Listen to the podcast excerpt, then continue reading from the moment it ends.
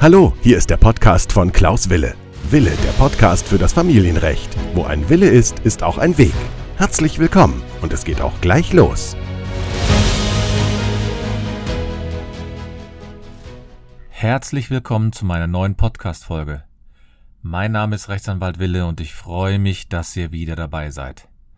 Heute geht es in dieser Podcast-Folge um Familienrecht und Fotos. Heute beantworte ich die Frage, ich darf meine Kinder nicht sehen, habe ich einen Anspruch wenigstens auf ein Bild meines Kindes? Mein Name ist Rechtsanwalt Wille und ich bin Fachanwalt für Familienrecht. Ich bin seit über 20 Jahren als Rechtsanwalt tätig und ich freue mich, dass ihr mir wieder eure Zeit schenkt und meinen Podcast heute auserwählt habt. Ja, es geht heute um ein sehr sensibles Thema, nämlich es geht um die Frage, unter welchen Voraussetzungen, ja, wann habe ich als getrennt lebender Elternteil einen Anspruch darauf, überhaupt ein Foto von meinem Kind zu erhalten. Und das ist eigentlich eine Folge gerade für diejenigen, die von dem anderen Elternteil getrennt sind und die überhaupt keinen Kontakt zu dem Kind haben, aus welchen Gründen auch immer. Und da stellt sich natürlich dann die Frage, ja, wie soll der eine Elternteil mit dem Kind überhaupt nochmal zusammenkommen? Das heißt, wie soll er auch irgendwelche Informationen von ihm bekommen. Und da geht es dann heute speziell darum, hat er überhaupt die Möglichkeit, sich Fotos von dem Kind in regelmäßiger Weise äh, schicken zu lassen.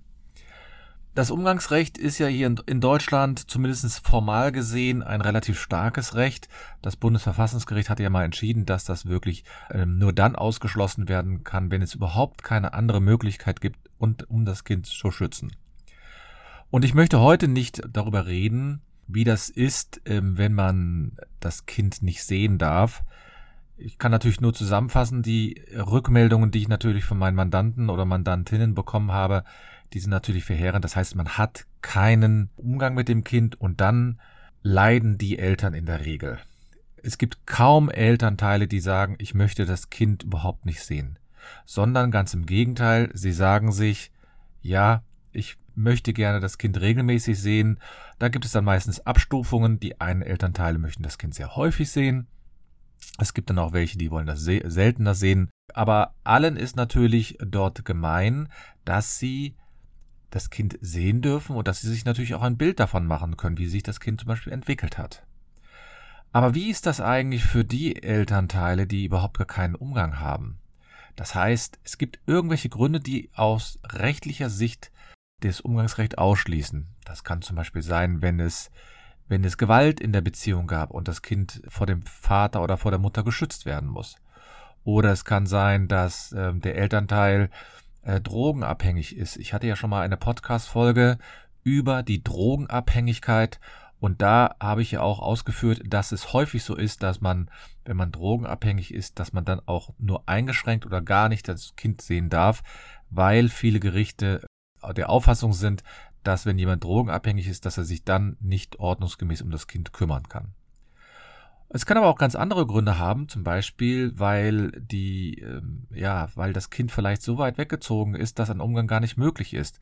Und da will ich auch nicht darüber sprechen, zumindest nicht in dieser Podcast-Folge, ähm, ob nun der Umzug berechtigt war oder ob es wirklich richtig ist, dass ein Kind in dieser Situation so weit wegzieht. Das heißt, dass gar kein Umgang stattfindet. Und ähm, ich spreche dann insbesondere davon, dass auch in einigen Fällen der Umgang wirklich systematisch verweigert wird. Also ich habe einige Fälle, in denen zum Beispiel die Mütter das Umgangsrecht des Vaters ganz systematisch ähm, einschränken oder ausschließen. Ich habe gerade einige Fälle vor den Landesgerichten, zum Beispiel in Hamm habe ich einen Fall, wo der Vater quasi seit der Geburt bis heute im Grunde genommen das Kind nicht sehen darf weil die Mutter das unter allen Umständen unterbindet. Und die Gerichte tun sich in solchen Fällen auch immer schwer, irgendwelche Maßnahmen zu ergreifen. Es gibt Gerichte, die machen das, aber in einigen Situationen machen die Gerichte das bedauerlicherweise nicht. Und dann fragen sich natürlich diejenigen, die das Kind überhaupt nicht sehen können, können sie wenigstens ein Foto von dem Kind haben. Denn ähm, also Kinder entwickeln sich ja so schnell und sie haben dann auch im Grunde genommen äh, sozusagen nicht nur innerlich sich verändert, sondern auch äußerlich sich verändert. Und dann stellt sich die Frage, ja, habe ich nicht irgendwie die Möglichkeit, wenigstens ein, ein Bild von dem Kind zu bekommen? Und da ist sozusagen, da gibt es nicht so viele Fälle, ähm, sozusagen, die veröffentlicht worden sind bisher. Und es geht im Grunde darum, dass natürlich der Elternteil, der das Kind normalerweise nicht sehen darf oder kann, dass der sich im wahrsten Sinne des Wortes ein Bild von dem Kind machen möchte. Ja, wie sieht das Kind auf dem Bild aus? Hat man den Eindruck, dass es dem Kind gut geht und so weiter und so fort. Und da geht es dann im Grunde genommen darum, ja, ähm, was kann ich eigentlich tun in diesen Fällen? Und viele Eltern, die gar keinen Kontakt haben zu dem anderen Elternteil, die sind äußerst verzweifelt. Verzweifelt, weil sich A von den Gerichten in den Stich gelassen fühlen und ähm, natürlich, sie sind vollkommen frustriert, weil sie von dem Ex-Partner hintergangen werden oder hintergangen worden sind. Es gibt aber auch Fälle, in denen es berechtigt ist, dass sie keinen Kontakt zu dem Kind haben, weil sie eben das Kind sehr schlecht behandelt haben. Und da fragt man sich natürlich, ja, wie soll überhaupt nochmal wieder eine Annäherung stattfinden? Und das Erste, was man dann natürlich darüber nachdenkt, ist, dass man zumindest vielleicht dem Kind mal, ähm, dass man ein Bild schickt. Aber es gibt erstaunlicherweise einige Fälle, in denen die Eltern, die das Kind hauptsächlich betreuen, diese Bilder nicht herausgeben wollen. Die sagen sich, ja, pff, du brauchst das nicht, ja, du hast ja sowieso keinen Umgang und du wirst auch keinen Umgang mehr haben. Und es gibt dann einige Fälle, ähm, in denen dann die Väter oder die Mütter, meistens sind es die Väter, dann beantragen beim Gericht, dass man Auskunft erteilt, sozusagen über die Entwicklung des Kindes. Und dann zusätzlich möchte man auch in regelmäßigen Abständen dann auch das Bild haben oder Bilder haben von dem Kind. Und dann gibt es also typische Einwände, die dann die, in diesem Fall dann die Mütter machen, ne? die sagen dann, ja, der Vater ist gewalttätig gewesen und er habe kein Interesse an dem Kind und er wolle das Kind entführen und er würde das Kind schlecht behandeln und so weiter. Dabei wird natürlich übersehen, dass es gar nicht darum geht, das Kind persönlich erstmal zu sehen. Das würden die zwar gerne, aber wenn es in diesem Moment nicht möglich ist, dann wollen sie zumindest ein kleines Stückchen von dem Kind auch mitbekommen, und dann sozusagen regelmäßig den Sohn oder die Tochter sehen, zumindest auf einem Bild. Jetzt gibt es natürlich die Möglichkeit, dass man über Facebook das vielleicht herausfindet, aber das, die Eltern veröffentlichen nicht ähm, häufig die Bilder von äh, Kindern auf Facebook und das ist auch meines Erachtens richtig. Man weiß ja nie, in welche Hände das Ganze äh, gelangt. Und es gibt dann einige äh, Fälle. Es gibt zum Beispiel einen Fall vom Oberlandesgericht Hamm. Da wurde sowas entschieden. Das war, ist mal, glaube ich, schon 2015 oder 2016 geschehen. Ich werde diese genaue Fundstelle auch in den Fußnoten dann auch euch weitergeben. Und da ging es also in der Tat darum, dass der Vater, der keinen Umgang mit dem Kind hatte, der war im Knast zum Beispiel. Das ist zum Beispiel auch ein Grund, warum ein Umgang natürlich nicht stattfindet. Der Vater war im Gefängnis und dann war es so, dass der Vater in diesen Fällen ausdrücklich gesagt hat, ich möchte wenigstens Bilder von dem Kind haben. Und es gibt in der Tat eine Rechtsprechung, die sagt, in solchen Fällen, wo der Vater überhaupt keine Möglichkeit hat, egal ob sie selbst verschuldet ist, wie in einem Fall, wenn man natürlich ins Gefängnis kommt, oder indem sie vielleicht nicht selbst verschuldet ist, weil das Kind vielleicht auch gar nicht den Vater sehen will, dann sagen die Gerichte in diesen Fällen, ja, du hast natürlich einen Anspruch darauf, das Kind regelmäßig mit einem Bild sozusagen äh, zu sehen. Und ähm, dann geht es natürlich darum, wie häufig man das hat. Und da muss man sich natürlich auch immer fragen, was möchte man mit dem Bild? Möchte man jetzt wirklich nur sich mal einen Eindruck verschaffen oder geht es, steckt da auch immer was dahinter? Einige ähm, Elternteile sagen nämlich, ja, der, der andere Elternteil möchte gar nicht Kontakt zum Kind haben, sondern der möchte mich jetzt hier nur, ja, äh, nennen Sie mal, äh, möchte sich nur rächen, der möchte nur irgendwie Kontakt zu einem, zu einem Elternteil haben oder möchte mich provozieren und möchte sich vielleicht nur groß tun im Gefängnis, um äh, zu zeigen, ja, wie toll er eigentlich ist. Und ähm, in solchen Fällen äh, muss natürlich ein Gericht immer abwägen, auf der einen Seite was macht das mit dem Kind? Persönlichkeitsrecht des Kindes und auf der anderen Seite natürlich das Recht des Vaters auf Auskunft über die Entwicklung des Kindes.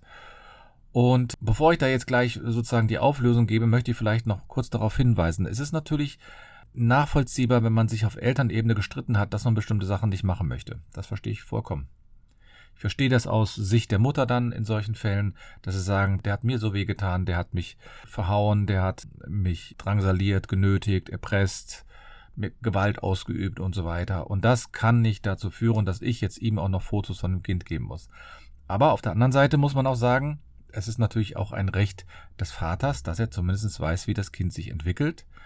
Und man kann natürlich das so regeln, dass die Fotos gar nicht direkt von dem Vater, äh, von dem, von der Mutter übersandt werden, sondern zum Beispiel man könnte auch den Umweg über einen Anwalt machen oder vielleicht auch über das Jugendamt.